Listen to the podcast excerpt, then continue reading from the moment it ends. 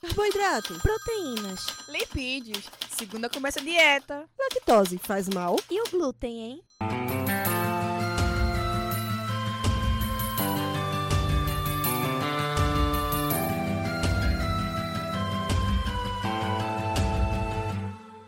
Começa agora mais um Alimenta Cast.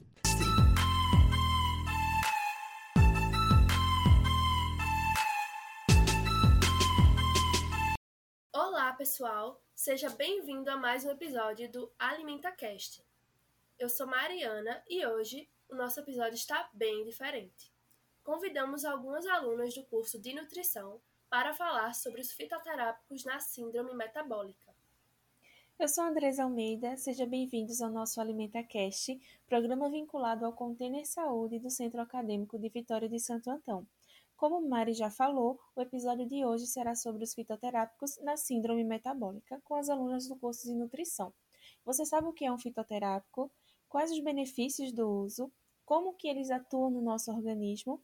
Confira agora essas e muitas outras informações.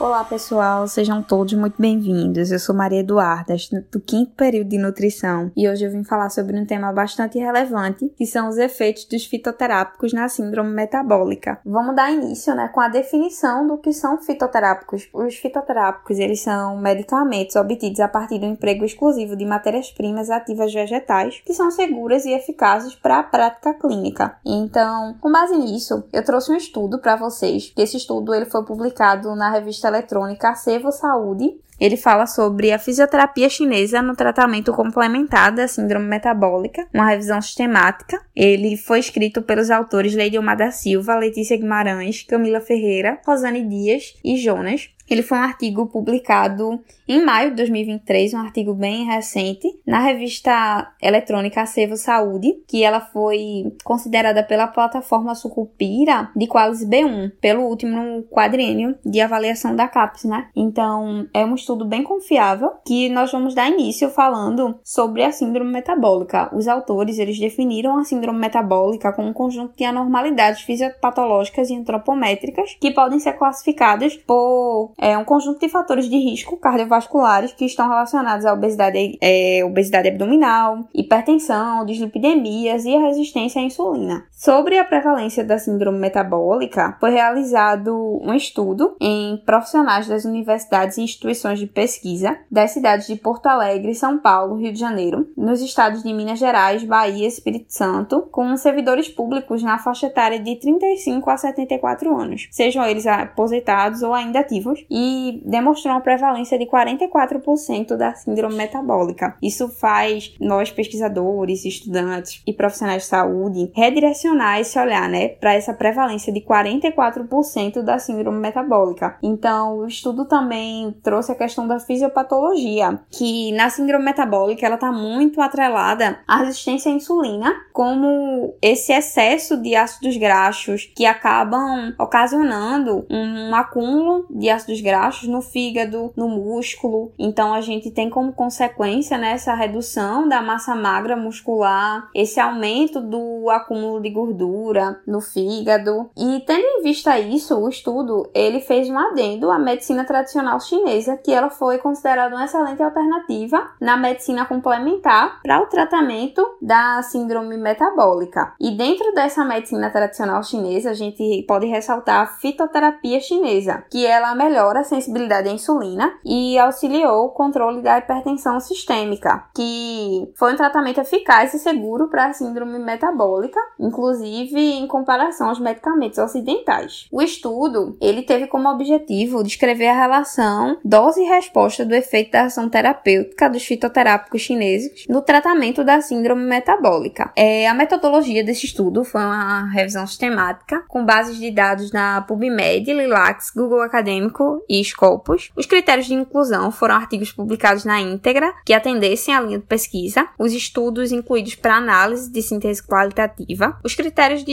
exclusão foram ensaios não randomizados, ensaios não concluídos, erros de intervenção, estudos que não atenderam a população de estudo e fuga ao tema. É, sobre os resultados, nós temos que 88,8% dos estudos incluídos, a fitoterapia chinesa, quando ela é utilizada de forma combinada ou isolada, ela pode exercer um efeito benéfico no controle da síndrome metabólica. Então, isso corrobora, né, o objetivo dessa pesquisa, isso corrobora todas as hipóteses da eficácia dos fitoterápicos na síndrome metabólica. Outro resultado também bastante pertinente foi que o chá verde descafeinado, composto por camélia e cápsulas de extrato de chá verde descafeinado, ele possui uma possível relação anti-inflamatória dos flavonoides na redução de poliproteínas. O estudo clínico também, um estudo clínico multissêmico, realizado com 112 pacientes com síndromes metabólicas e que tinham intolerância à glicose, eles apontaram que as cápsulas de um desses fitoterápicos chineses, em 55 pacientes, eles se recuperaram até três meses após esse tratamento, né? Então foi um quantitativo bastante relevante. Veja, de 112 pacientes, 55 desses pacientes obtiveram uma resposta positiva ao tratamento. Outro resultado bastante relevante foi que extratos aquosos, eles possuíram efeitos de antitirosina na eliminação de radicais livres, antipertensivo e hepatoprotetor. Então auxilia aí, né, nesse nessa redução do estresse oxidativo, nessas também efeitos benéficos ao nosso fígado, hepatoprotetor, algumas substâncias às vezes que nós acabamos ingerindo na nossa alimentação pode ser hepatotoca e esses fitoterápicos chineses, eles vêm aí demonstrando bastante resultado. Sendo assim, as considerações finais foi que a fitoterapia tradicional, ela possui um grande potencial no manejo no tratamento da síndrome metabólica, especialmente no controle do metabolismo da glicose e lipídios, e todavia, o mecanismo de ação desses fitoterápicos, ele ainda precisa ser mais investigado por ensaios clínicos em larga escala. Sim, foi um déficit bastante presente, né, nos estudos, que precisam ter estudos de alta eficácia para testar a segurança dos medicamentos fitoterápicos chineses. As palavras-chave utilizadas nesse estudo foi fitoterapia chinesa, extratos de plantas chinesas e síndrome metabólica. Sobre as referências, nós iremos é, deixar aqui para quem se interessar pelo artigo. É um assunto bastante pertinente a ser estudado. Então, pessoal, as referências desse estudo que a Eduarda falou, vocês vão encontrar lá no nosso Instagram, que é o arroba AlimentaCast. É só você procurar pela publicação sobre os fitoterápicos na síndrome metabólica que você vai encontrar tanto esse estudo quanto o próximo estudo que as meninas vão falar agora. Então, agora nós vamos escutar sobre mais um artigo que Maria Emanuele, Rúbia e Suelen trouxeram para a gente. Olá, nós vamos falar um pouquinho sobre o artigo Ação Terapêutica da mangiferina como composto bioativo na modulação e preservação da síndrome metabólica associada à obesidade. Esse artigo foi retirado da revista JOPIC, que é a revista eletrônica da Jornada de Pesquisa e Iniciação Científica da Unifeso. Essa revista tem o objetivo de publicar as pesquisas científicas desenvolvidas pelos docentes pelos discentes e pelos técnicos da Unifeso. Eles vão ter a estratificação Qualis B3. Foi publicado esse artigo no ano de 2021 e tem três autores, que seriam Francine Albernaz Teixeira Fonseca Lobo, Monique Souza da Rocha e Jennifer da Silva Quinteiro. A instituição vinculada a esse artigo é a Unifeso, que é o Centro Universitário de Serra dos órgãos. E quais os objetivos desse artigo? O objetivo desse artigo foi avaliar as propriedades terapêuticas que esse composto bioativo ele oferece tanto na modulação quanto também na prevenção dessas síndromes metabólicas. E agora, qual a metodologia que foi usada nesse estudo, meninas? Como metodologia do presente estudo, a gente tem que é uma revisão sistemática da literatura de forma integrativa. Então, ela vai ter a finalidade de reunir, avaliar criticamente, identificar a aplicabilidade do tema escolhido e condensar os resultados dos estudos que foram selecionados, dos estudos que foram incluídos. A pesquisa durou de agosto de 2020 até julho de 2021. Elas obtiveram fizeram as pesquisas através das bases de dados da PubMed, Cielo e da BVS, que é a Biblioteca Virtual de Saúde, e utilizaram como descritores em saúde os compostos fitoquímicos, a mangiferina, obesidade e síndrome metabólica. Os critérios de inclusão foram artigos publicados de janeiro de 2010 a junho de 2021, é nas línguas inglesa e portuguesa, em estudos em humanos e ratos. A critério de, como critério de exclusão, houve os estudos repetidos na imagem de uma plataforma e que não relacionasse a mangiferina com o diabetes, com a dislipidemia, com, pressão, com a hipertensão arterial. A seleção foi feita através da leitura de títulos e de resumos. Foi formulada uma tabela no Excel que houvesse tanto o título do autor, o ano de publicação, o tipo do estudo, o tipo de amostra, os resultados obtidos com desfechos favoráveis ou não, a, o critério utilizado para avaliar a síndrome metabólica naquela população daquela amostra que foi estudada. Por fim, fala pra gente sobre os resultados e a revisão desse estudo. Bom, e a respeito dos resultados obtidos nessa revisão, é, dos 16 estudos em vivo que foram encontrados, um, apenas um deles foi feito com seres humanos. O restante foi feito é, com ratos, camundongos ou hamsters. E o critério principal para a inclusão desses estudos foi a intervenção com a mangiferina. E a revisão nos traz duas tabelas.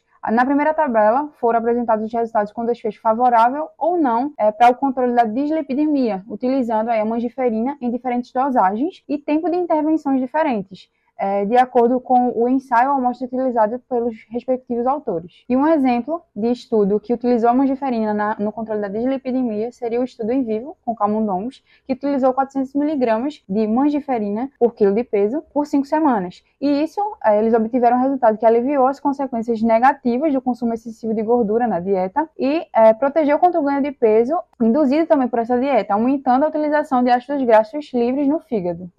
E outro estudo falando sobre os efeitos da mangiferina no controle da dislipidemia seria o estudo em vivo com indivíduos obesos que tinham hipertrigliceridemia. Então eles utilizaram 150 mg de mangiferina por dia durante 12 semanas. Isso fez é, melhorar os perfis lipídicos séricos, reduzindo também os triglicerídeos séricos e ácidos graxos livres. E na tabela 2, nós trazemos os resultados da, do efeito da mangiferina para o controle da hiperglicemia. Então, um exemplo desses estudos seria o estudo em vivo com camundongos, utilizando 400 mg de mangiferina por quilo durante 5 semanas. E a respeito do desfecho para diabetes, nós temos o aumento da oxidação da glicose do piruvato, e isso aumentou a produção de ATP, é, sem afetar a oxidação dos próprios ácidos graxos, é, redirecionando a utilização da, do combustível é, para proteger os carboidratos. Mais um exemplo seria o estudo em vivo com camundongos, que utilizou 15 a 60 mg de mangiferina por quilo de peso durante é, 12 semanas, e isso fez é, diminuir a glicose é, no sangue em relação ao desfecho com a diabetes. Então, podemos observar que o estudo ele tem como objetivo observar esses efeitos da mangiferina no controle é, dos fatores que ocasionam a própria síndrome metabólica. Então, de acordo com os resultados obtidos e com os dados é, levantados, nós podemos caracterizar a utilização da mangiferina como é, um importante composto bioativo que poderia atuar no metabolismo lipídico, justamente com a prevenção de doenças cardiovasculares e, consequentemente, interferindo positivamente na, em casos de hipertensão para indivíduos obesos. Como conclusão, os pesquisadores chegaram à ideia de que, apesar da mangiferina ser um agente modulador muito comprovado em processos biológicos envolvidos com o metabolismo de lipídios e o metabolismo de carboidratos, ela não tem um trabalho tão efetivo e tão comprovado na modulação da pressão arterial sistêmica. E devido às limitações de estudos em humanos, não pode ser conferido à mangiferina a, o poder de modular e de atuar de forma benéfica totalmente ainda na síndrome metabólica. Ou seja, ainda é esperado e ainda é necessário mais estudos sobre a modulação da mangiferina em humanos para a síndrome metabólica para realmente comprovar ou não comprovar a eficácia da mangiferina na, como fitoterápico para melhorar a situação de indivíduos com síndrome metabólica. Bem, pessoal, chegamos ao fim do nosso episódio de hoje e queremos agradecer às meninas que fizeram esse episódio incrível sobre fitoterápicos. Agradecemos também a você que nos escuta. Se cuide e nos siga nas redes sociais, arroba AlimentaCast e arroba Container Saúde. Então, até o próximo AlimentaCast!